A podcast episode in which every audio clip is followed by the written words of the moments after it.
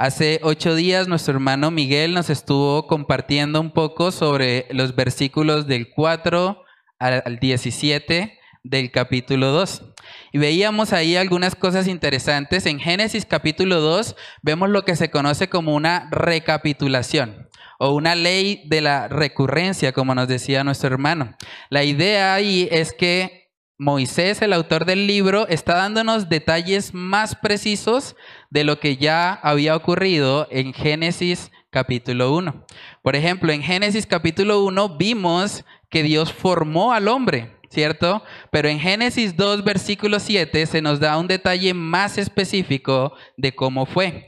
Miremos Génesis capítulo 2, versículo 7 dice, entonces Jehová Dios formó al hombre del polvo de la tierra y sopló en su nariz aliento de vida. Y fue el hombre un ser viviente. Eso es interesante, porque el ser humano no fue formado a partir de un material precioso.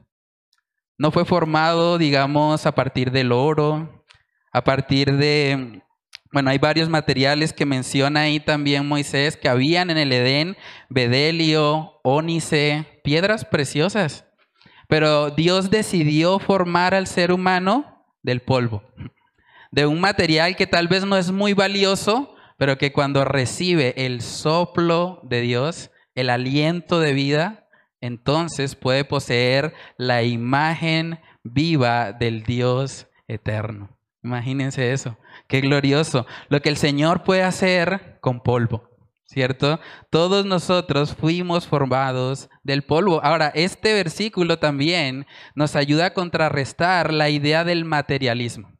Hay mucha gente que dice, los seres humanos son simplemente un conjunto de átomos y ya. Y no hay nada inmaterial. Pero usted puede hacer el siguiente ejercicio. Imaginémonos una rana.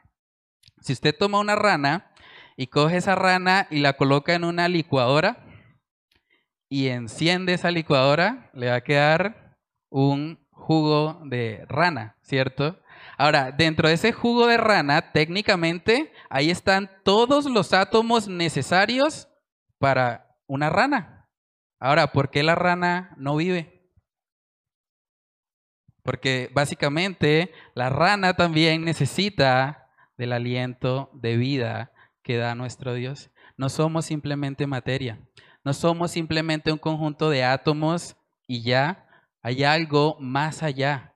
Y es ese ser inmaterial, ese soplo de vida que viene directamente de nuestro Dios. Entonces, hermanos, Génesis capítulo 2 nos ayuda a darnos cuenta que hay algo más allá. Hay una parte inmaterial del ser humano y esa parte inmaterial del ser humano permanece para siempre.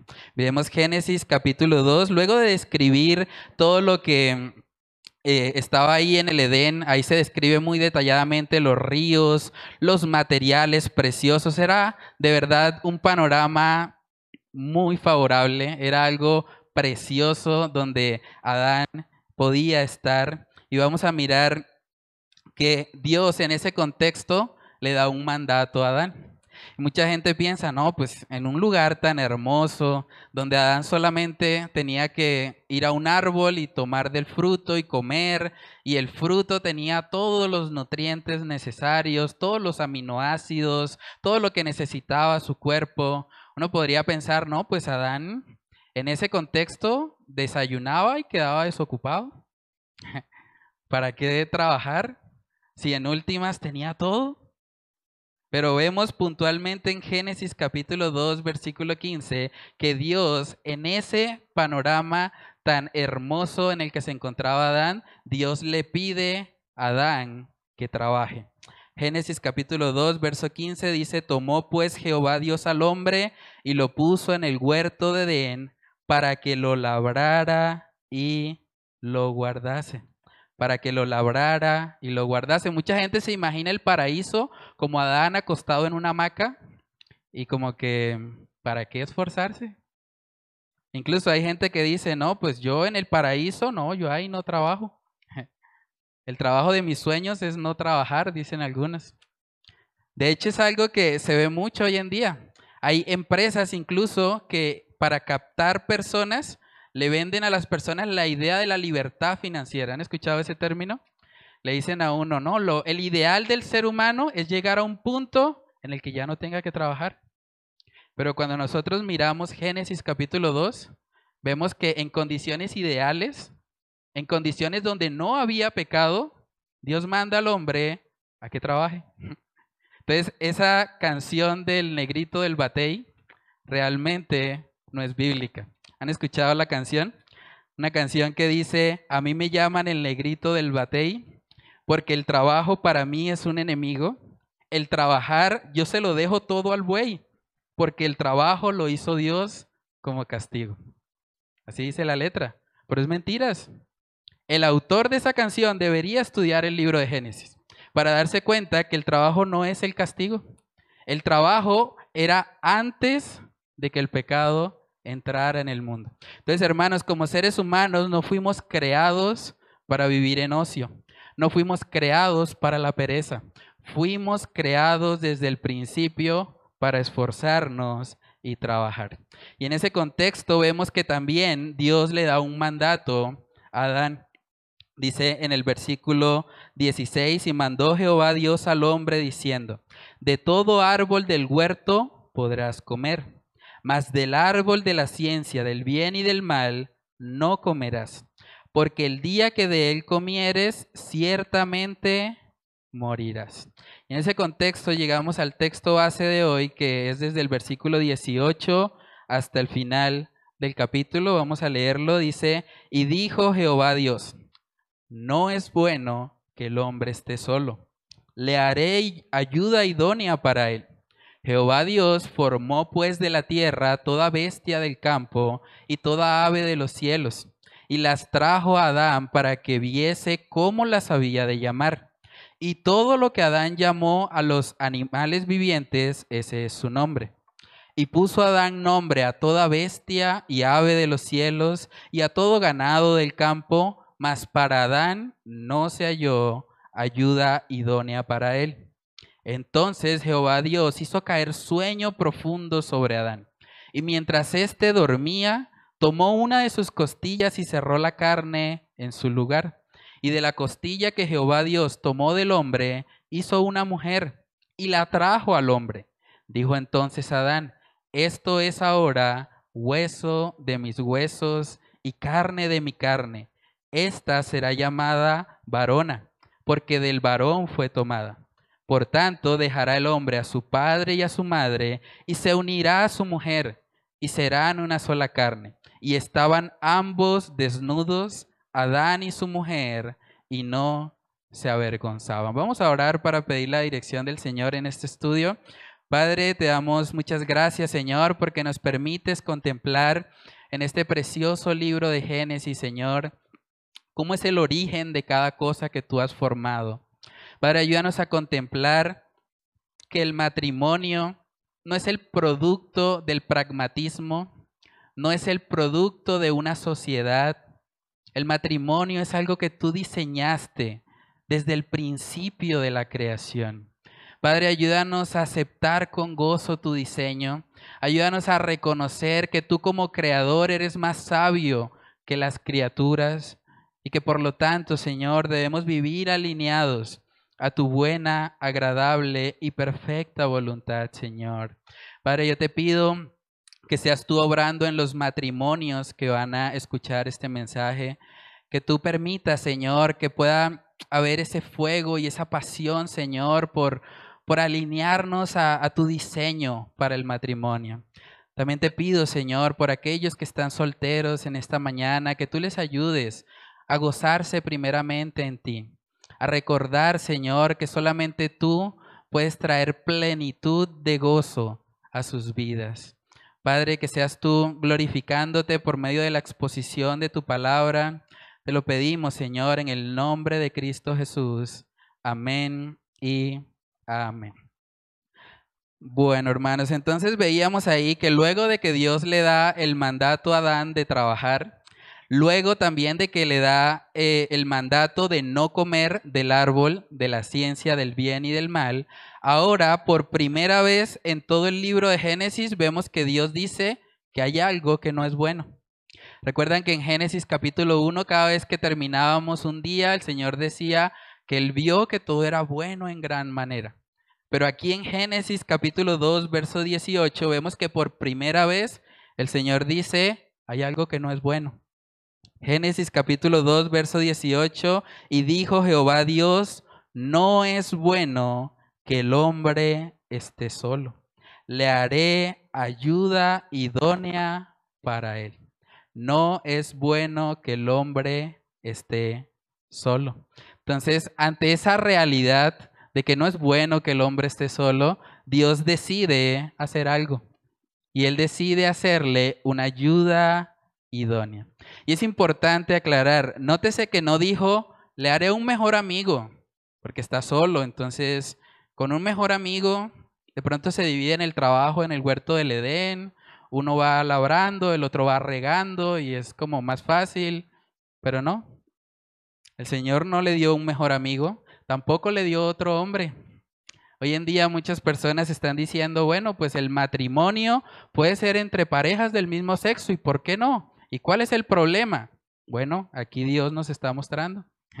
El problema es que no es el diseño de Él. Dios no lo ha establecido así. Dios ha establecido que para la soledad del hombre lo que él debe buscar es una ayuda idónea. Una ayuda idónea para él. Tampoco el Señor dijo, bueno, entonces le voy a dar un perrito para que lo cuide. O un gatico para que se ocupe ahí y no se sienta tan solo. O el Señor no dijo, bueno, le voy a dar una plantica para que la riegue, le hable y se ponga bonita. No, nada de eso. El Señor establece que para la soledad del hombre, para eso que no es bueno, lo que Él estableció fue una ayuda idónea. Una ayuda idónea. Y eso habla puntualmente de la creación femenina del Señor. La ayuda idónea en el idioma original quiere decir una compañera apropiada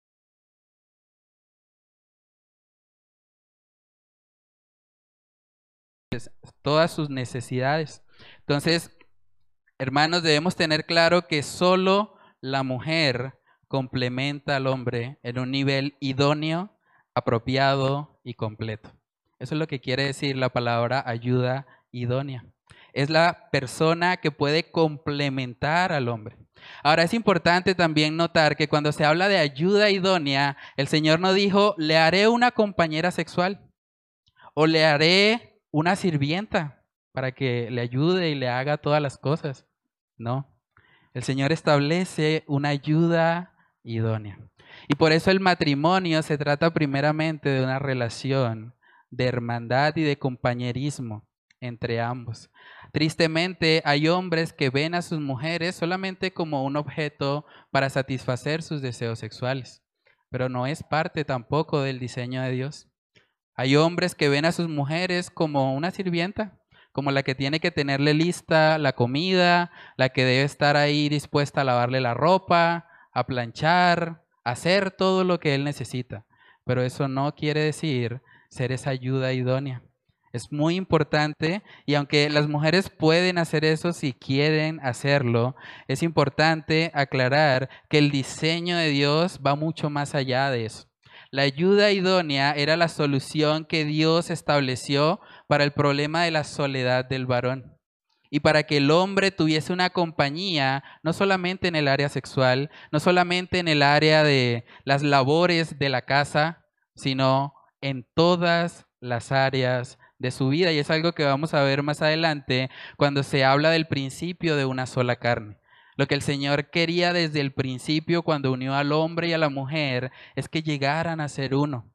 Es que ellos siendo uno se fructificaran y multiplicasen, como veíamos también en Génesis capítulo 1. Vamos a mirar ese texto. Génesis capítulo 1 en el verso 27 vemos que dice, y creó Dios al hombre a su imagen.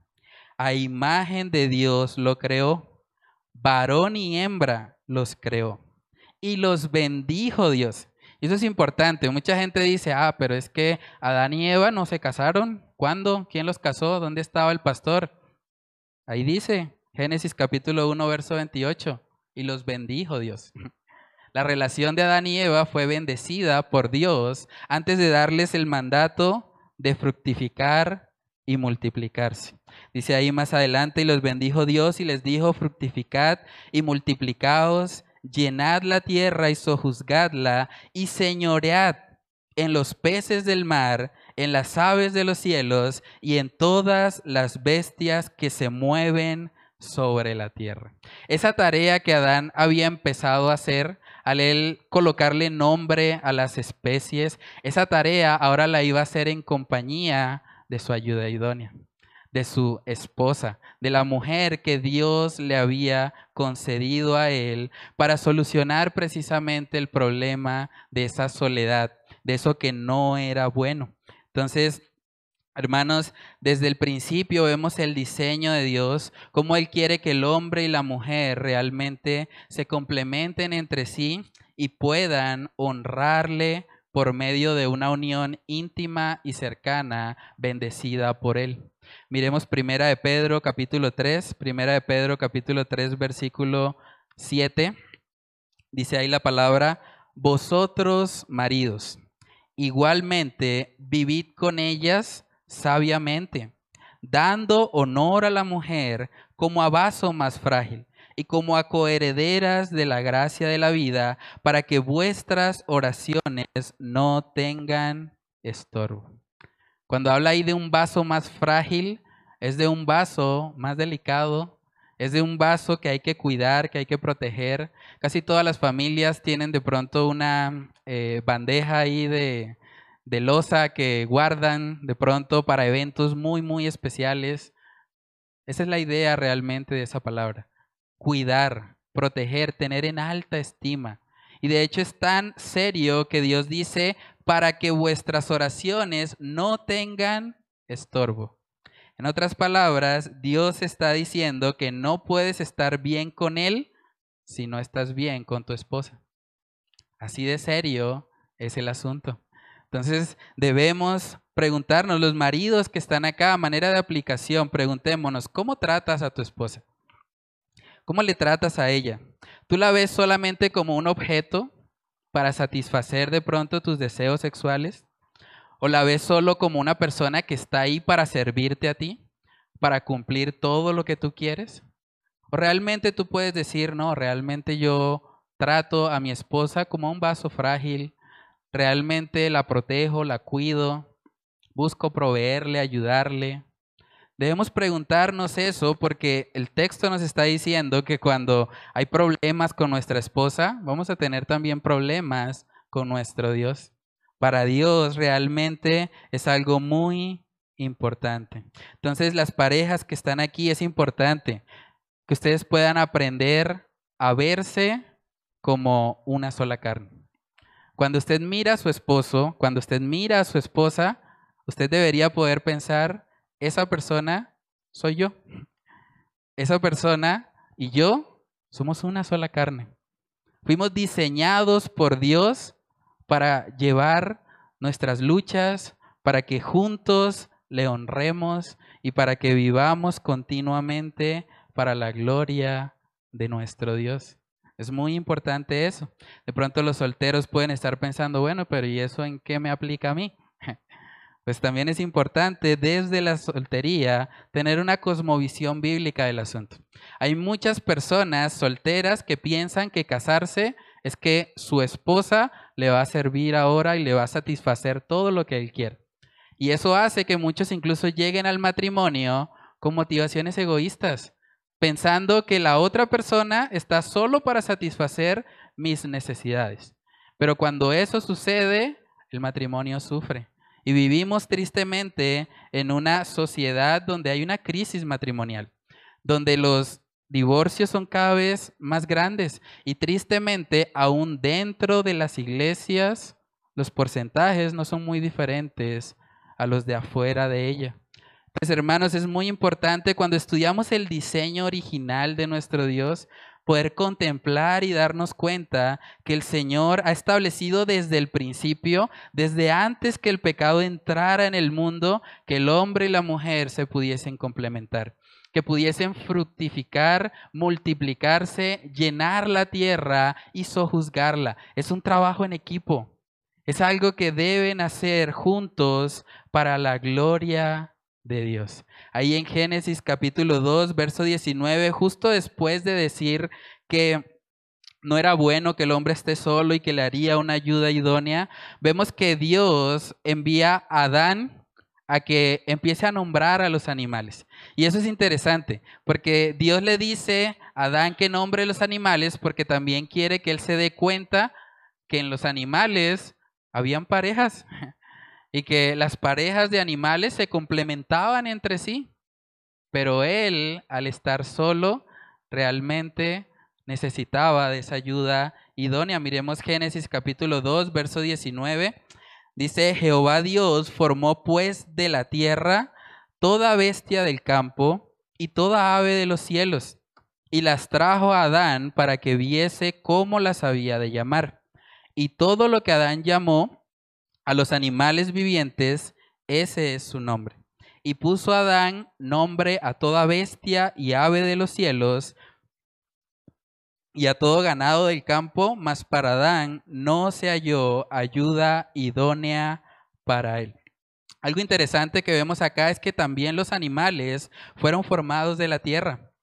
Dice, formó pues de la tierra toda bestia del campo y toda ave de los cielos. Eso es interesante porque cuando esto fue escrito no estaba desarrollada toda la teoría atómica. Pero hoy por hoy, con los avances de la ciencia, podemos corroborar que efectivamente la composición atómica del ser humano coincide con la composición atómica de los animales. El ser humano, el 96% del ser humano está conformado por carbono, hidrógeno, oxígeno y nitrógeno. Son los cuatro llamados átomos o elementos de la vida. De la misma manera, los animales, incluso las plantas, también comparten un poco de este porcentaje atómico. ¿Por qué? Porque vemos que fuimos creados desde el principio de una misma fuente, que fue la tierra que Dios usó para darle vida tanto a los animales como a los seres humanos. Entonces, hermanos, Dios manda a Adán. Adán, fue, por así decirlo, el primer biólogo taxónomo que hubo en la historia humana. La taxonomía es la ciencia que se encarga de nombrar las especies. Y Adán se encargaba precisamente de darle nombre a cada uno de los animales. Ahora, eso es una tarea bastante tediosa. Los que han estudiado de pronto conocen algo de la taxonomía. Eso es una tarea bastante extensa. Imagínense clasificar el reino, clasificar la especie, el nombre científico. Es algo bastante grande. Pero Adán en ese momento no tenía la influencia del pecado. La inteligencia que tenía Adán en ese momento muy probablemente era una inteligencia superior, porque luego por causa del pecado fue que se perdió mucho de ese diseño original de nuestro Dios. Entonces cuando Adán está ahí nombrando las diferentes especies, él se da cuenta que las especies también están en parejas. Y él dice ahí en el verso 20, y puso a Adán nombre a toda bestia y ave de los cielos y a todo ganado del campo, mas para Adán no se halló ayuda idónea para él. Yo creo que Adán estaba mirando ahí todos los animales y decía, no, ninguno de estos animales realmente puede ser un complemento para mí. Ningún animal de estos realmente posee las mismas características que yo tengo. Entonces, hermanos, aquí vemos también muy claramente que la zoofilia, el tratar de pensar que se puede tener algún tipo de relación sexual incluso con animales, también es parte de lo que Dios ha establecido que no está bien, que no es correcto. Tristemente vivimos también en una sociedad donde muchos están incluso peleando para que les permitan tener relaciones con animales. Y dicen, no, pues ¿cuál es el problema si nos amamos? Si el animal consiente. Pero en últimas, eso también es una perversión y es algo que va en contra al diseño de Dios. Ningún animal de todos los que existían en el Edén fue ayuda idónea para Adán. Entonces vamos a mirar en Génesis capítulo 2, verso 21, lo que Dios hizo para solucionar ese problema. El punto número dos es la provisión de una ayuda idónea. La provisión de una ayuda idónea para Adán vino directamente de nuestro Dios. Miremos Génesis capítulo 2, verso 21. Dice, entonces Jehová Dios hizo caer sueño profundo sobre Adán.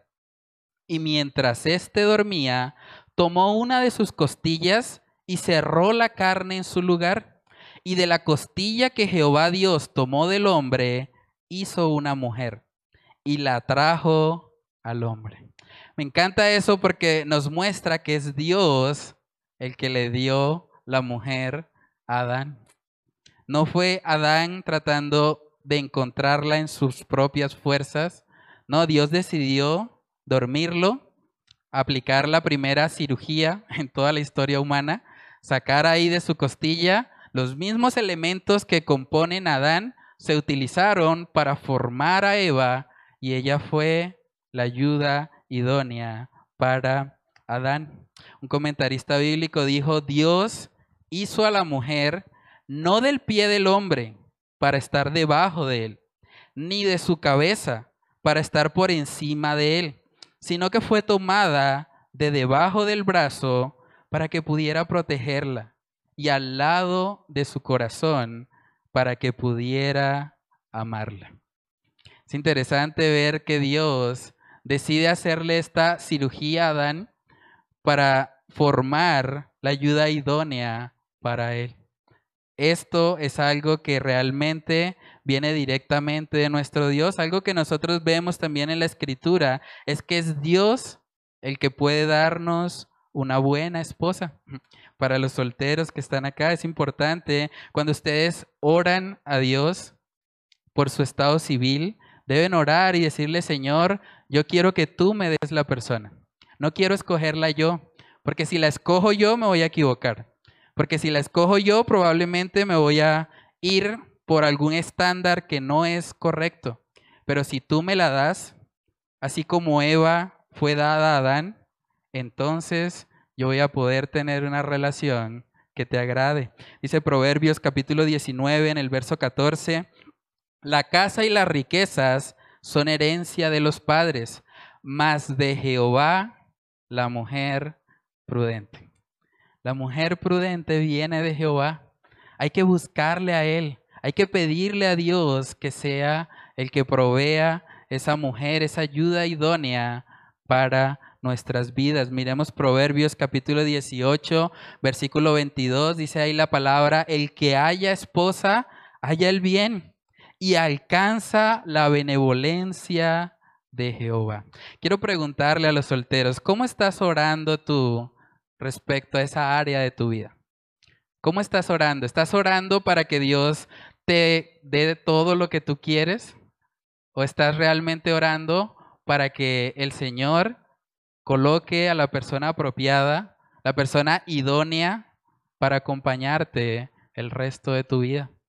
Es muy importante, porque la segunda decisión más importante de nuestra vida después de aceptar a Cristo como Señor y Salvador es la persona con la que vamos a pasar el resto de nuestra vida. Por eso debemos siempre clamar a nuestro Dios. Una buena esposa viene de Jehová. No la busques en el mundo, no la vas a encontrar allá. Pero una buena esposa viene del Señor. Por eso debes buscarle a Él. Debes clamar a Cristo, que Él te ayude, que Él te dé la sabiduría para que puedas encontrar esa ayuda idónea para ti. Ahora es importante también cuando hablamos de este tema de, de la búsqueda de pronto de una buena esposa, que como hombres también nos preparemos. Porque en últimas de nada sirve orar al Señor, Dios dame una mujer virtuosa, una mujer que tema tu nombre, pero yo como hombre no soy un hombre de verdad, no soy un hombre de Cristo, no soy un hombre que cumple con los requisitos bíblicos para el marido, entonces también debemos buscar de antemano crecer en nuestro carácter. Hay mucha gente que ora, Señor, envíame a la esposa perfecta, pero qué bueno que oremos para que el Señor nos ayude a ser los esposos perfectos, a ser aquellos que realmente podamos reflejar a Cristo con nuestra conducta. Algo interesante también y que tiene que ver mucho con este tema de, de, las relaciones de pareja es que antes de que Dios le diera la esposa a Adán, antes de eso, Dios ya le había dado un trabajo. Adán ya tenía que trabajar en el huerto. Y eso es importante. Los hombres que están acá, es importante, ustedes deben trabajar. Ustedes van a ser los proveedores de su hogar. Si Dios les concede una esposa, ustedes van a ser los responsables económicamente por el sustento de ese hogar. Entonces hay que trabajar en eso primero, así como Adán. También vemos que Adán conocía los mandatos de Dios, tenía una relación con él. Dios ya le había dicho a Adán que no comiera del árbol de la ciencia del bien y del mal. Y eso habla de una relación con Él. Dios al, o Adán al conocer los mandatos de Dios iba a poder luego en su hogar enseñarle a su esposa lo que Dios había establecido. Entonces es importante conocer al Señor, conocer sus mandatos, conocer la escritura. Todo esto es previo a la entrega de la esposa para Adán. También veíamos ahí que Adán estaba ejerciendo un liderazgo sobre la creación. ¿Qué estaba haciendo Adán antes de que le dieran a su esposa? Estaba contando los animales, estaba nombrándolos, estaba ejerciendo un liderazgo, se estaba enseñoreando sobre la creación. ¿Saben qué es lo mismo hoy en día? Usted no le puede poner nombre a algo sobre lo que usted no gobierna. Si usted va aquí a la clínica San Luis, donde están naciendo muchos bebés, y usted dice, bueno, ese se va a llamar Juan, ese se va a llamar Pedro, inmediatamente le van a decir, ¿usted qué le pasa?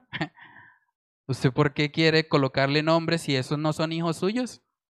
Entonces nosotros podemos colocarle nombre a algo porque de alguna manera nos enseñoreamos sobre eso, gobernamos sobre eso, y era lo que Adán estaba haciendo.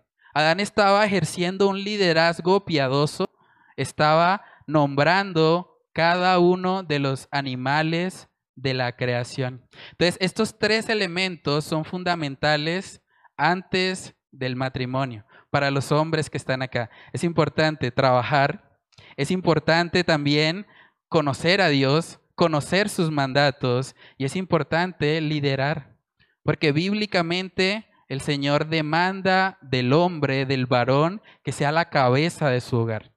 Y a él es a quien Dios le va a pedir cuentas primeramente. Miremos Efesios capítulo 5 para ver un poco de la aplicación de este texto de Génesis. Miremos Efesios capítulo 5, versículos del 22 en adelante.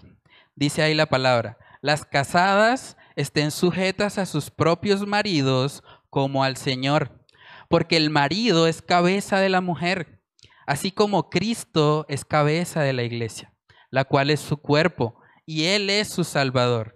Así que como la iglesia está sujeta a Cristo, así también las casadas lo estén a sus maridos en todo.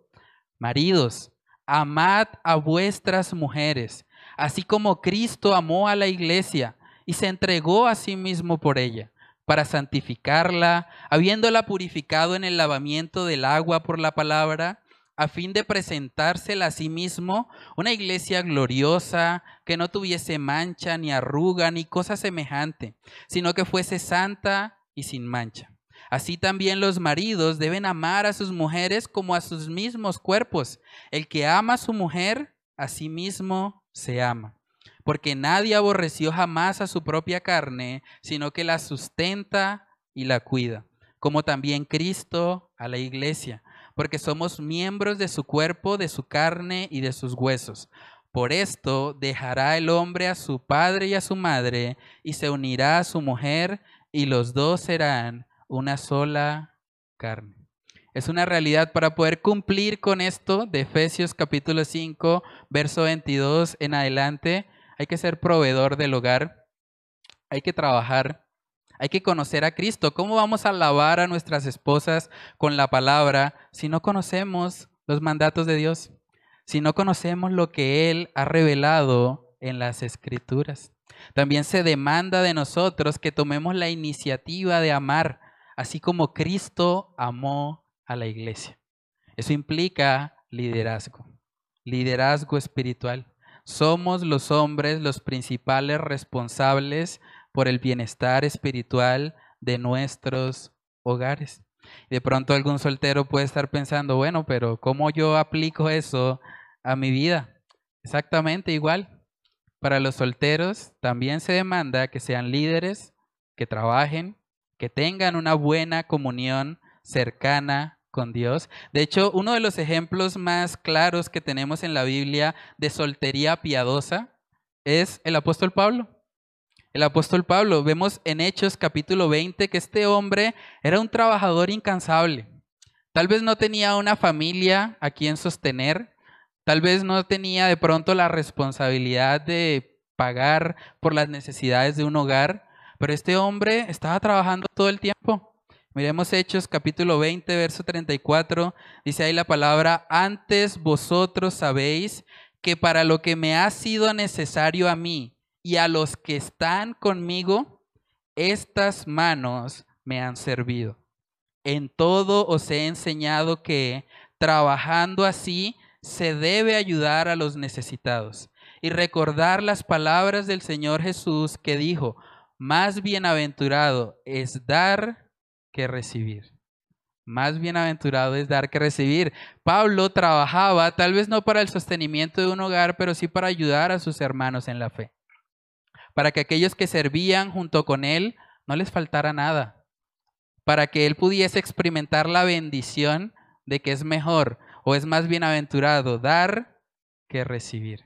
Entonces, cuando hablamos de trabajar, cuando hablamos de ser líderes, cuando hablamos de tener una comunión cercana con Dios, no necesariamente quiere decir que eso se haga para casarnos.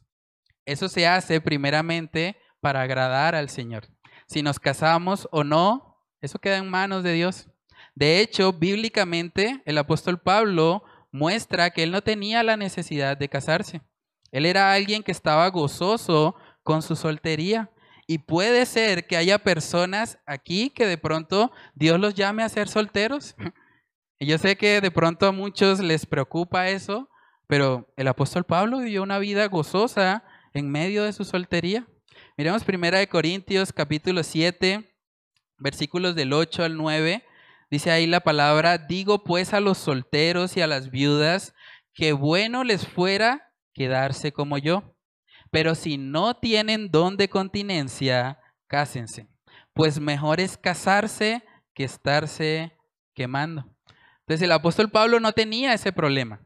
Él decía, yo no, no me estoy quemando, yo tengo un don de continencia, yo puedo estar bien sin la compañía de otra persona y puedo antes aprovechar mi soltería para dedicarme más de lleno a la obra y al ministerio.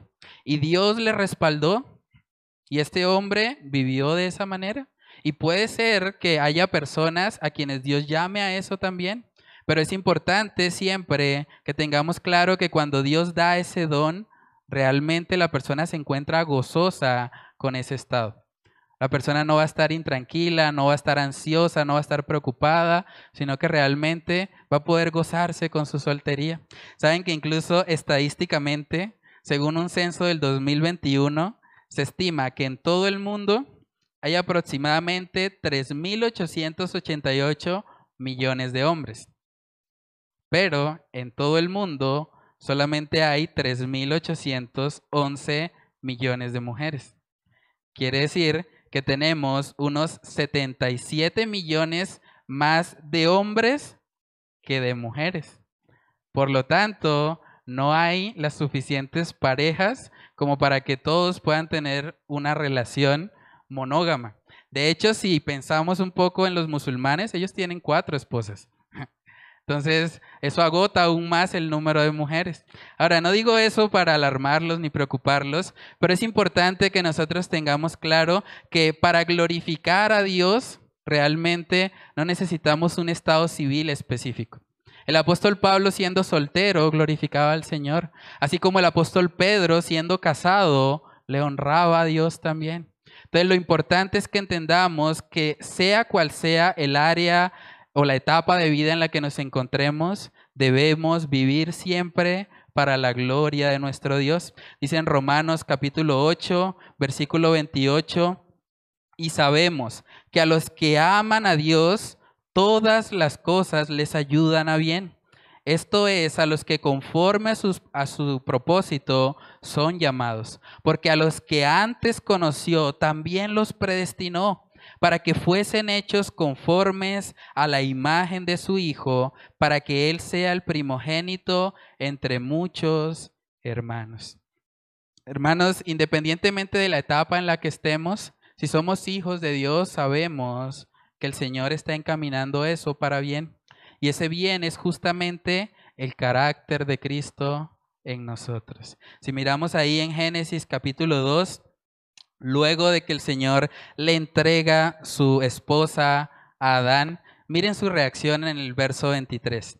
Génesis capítulo 2, verso 23. Dijo entonces Adán, esto es ahora hueso de mis huesos y carne de mi carne. Esta será llamada varona, porque del varón fue tomada.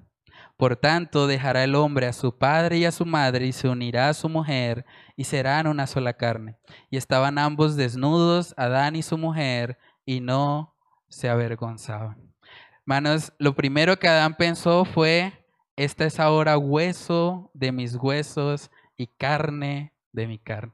Después de haber estado mirando en todas las especies y darse cuenta que no había ayuda idónea para él, cuando él observa a Eva, yo me imagino la cara de Ponqué de Adán.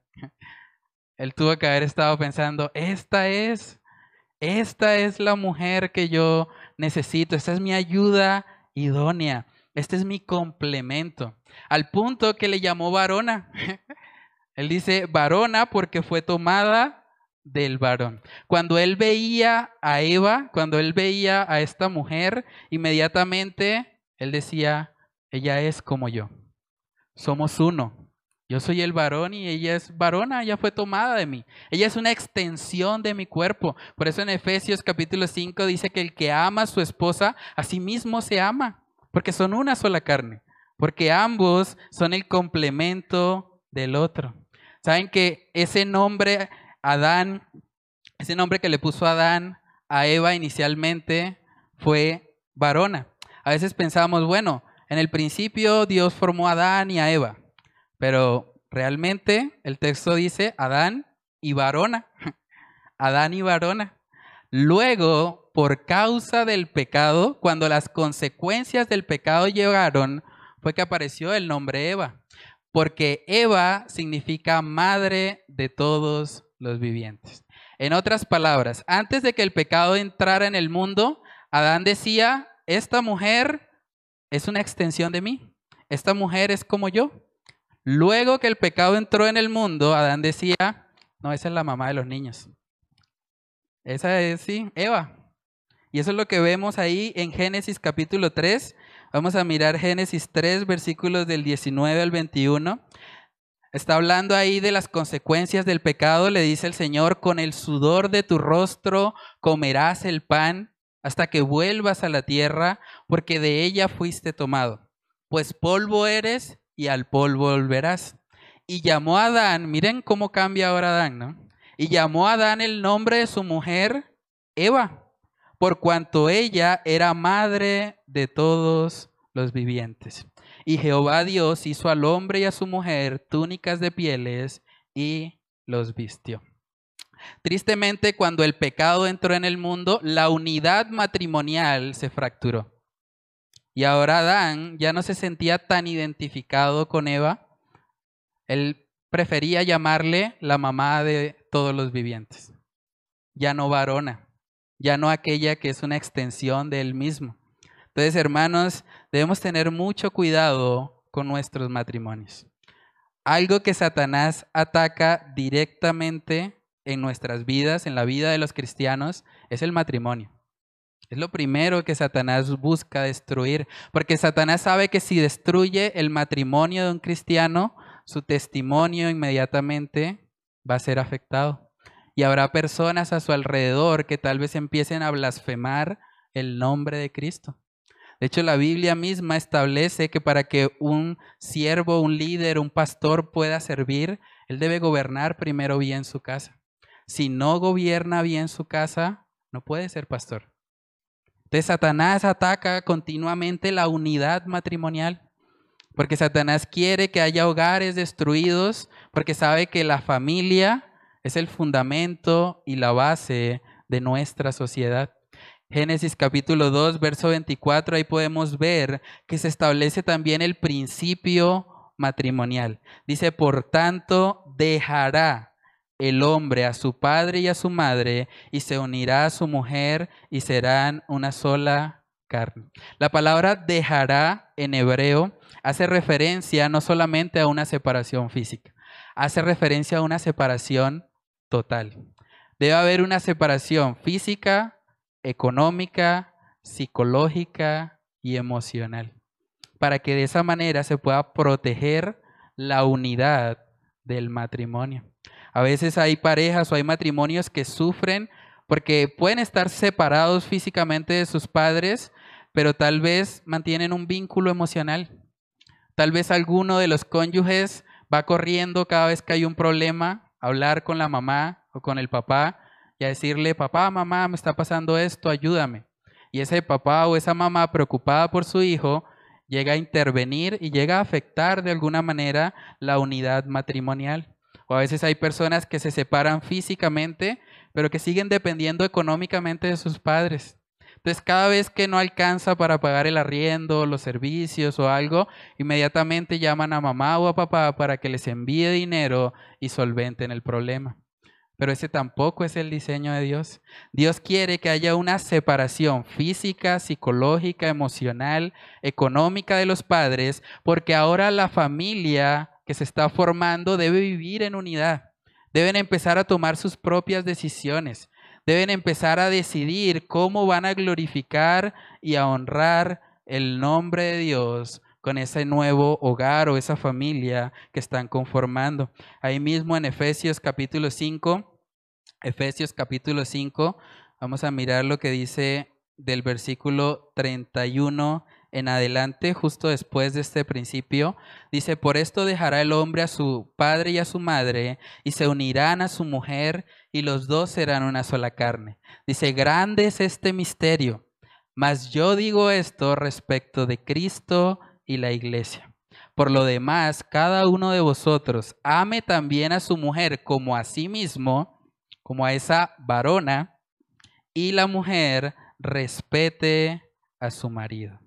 Hermanos, el diseño de Dios es que haya unidad en el hogar, que haya unidad en el matrimonio. Y esa unidad debe manifestarse en todas las áreas, en el área sexual, en el área emocional, en el área económica, en el área espiritual, o los que tienen hijos en el área de la crianza. Es muy importante. Debe haber unidad. ¿Cómo van a criar a sus hijos si el papá cría de una manera y la mamá cría de otra? No va a funcionar.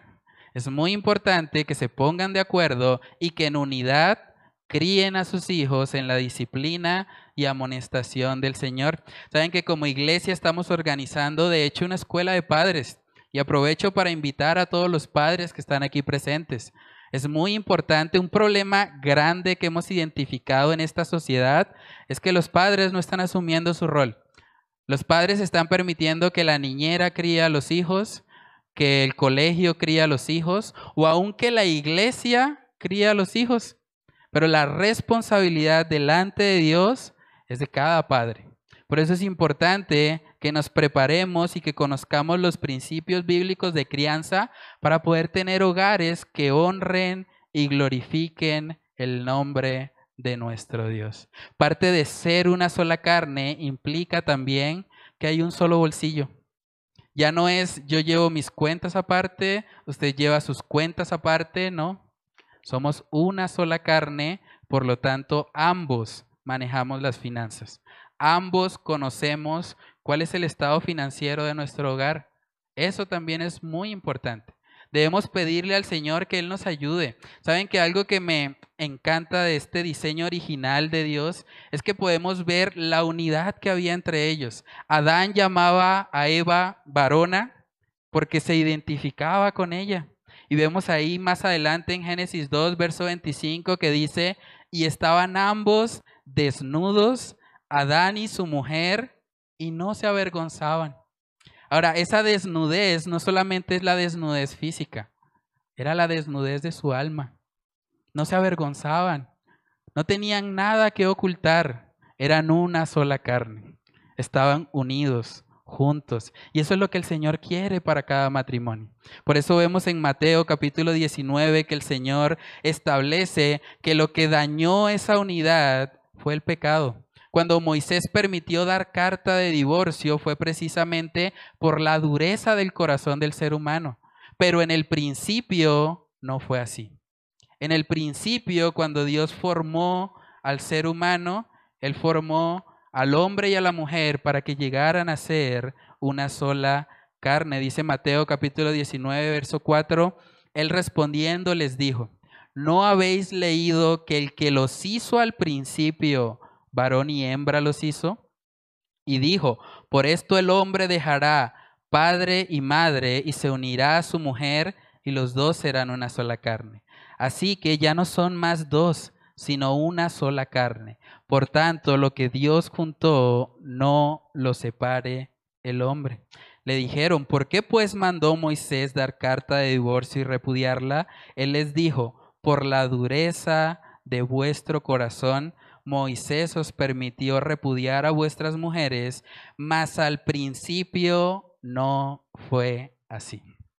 El diseño original de nuestro Dios es un hombre y una mujer casados por el resto de su vida, glorificándole a Él y viviendo en perfecta unidad y armonía para la gloria de nuestro Dios. Entonces, hermanos, preguntémonos a manera de aplicación, ¿cómo están nuestros matrimonios hoy?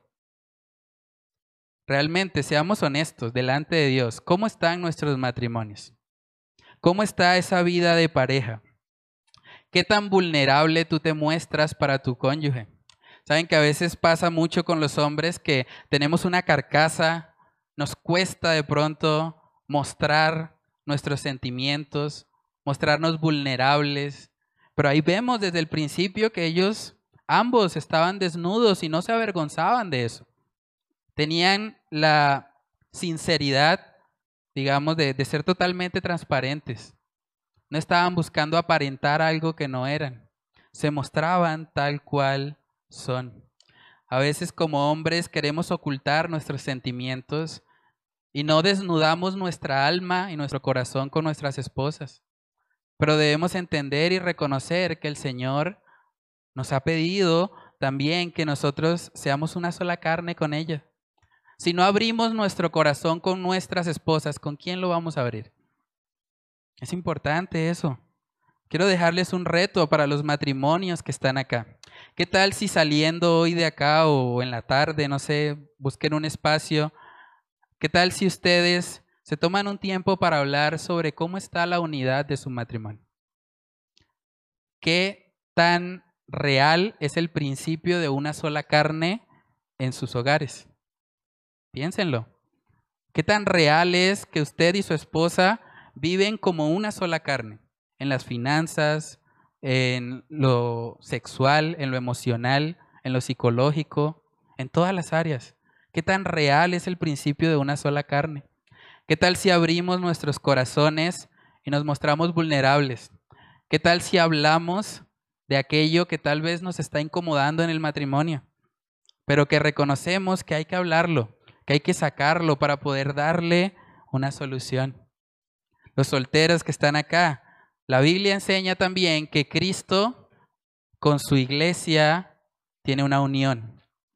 Y es una unión que inicialmente es un noviazgo que terminará en las bodas del Cordero con un matrimonio con Él. Entonces pregúntate, soltero que estás acá, ¿cómo está tu relación con Cristo? ¿Cómo está tu relación amorosa con Él? ¿Saben que dice en Efesios capítulo 3? Vamos ahí. Efesios capítulo 3. El apóstol Pablo le habla precisamente a una iglesia y les dice, por esta causa doblo mis rodillas ante el Padre de nuestro Señor Jesucristo, de quien toma nombre toda familia en los cielos y en la tierra, para que os dé conforme a las riquezas de su gloria, el ser fortalecidos con poder en el hombre interior por su espíritu, para que habite Cristo por la fe en vuestros corazones, a fin de que arraigados y cimentados en amor, seáis plenamente capaces de comprender con todos los santos cuál sea la anchura, la longitud, la profundidad y la altura, y de conocer el amor de Cristo que excede a todo conocimiento, para que seáis llenos de toda la plenitud de Dios. Déjame preguntarte, soltero que estás acá, ¿qué tan arraigado y cimentado estás tú en el amor de Cristo? ¿Qué tan arraigado y cimentado estás tú en tu relación con Él? Porque también tienes una relación amorosa con tu Salvador. Pregúntate eso hoy y ponte a cuentas con Él. Si hay cosas que tal vez has estado ocultando, si hay cosas que tal vez has estado aparentando, no tiene sentido delante de un Dios que todo lo ve. No tiene sentido delante de un Dios omnisciente, que conoce tus pensamientos, que conoce lo que hay en tu corazón. ¿Qué tal si en vez de aparentar cosas delante de Dios te rindes? Te desnudas delante de Él, muestras lo frágil que eres y le dices, Señor, ayúdame. Señor, aquí estoy. Señor, te necesito. Tú eres mi única esperanza. Hermanos, si hay alguien acá que de pronto no ha conocido a Dios, que realmente al estudiar todo esto tal vez le parece que es algo que no tiene mucho que ver con su vida, yo le animo a que hoy sea el día en que usted pueda reflexionar en la obra perfecta que Cristo hizo en la cruz del Calvario. Jesús no vino para salvar buenas personas.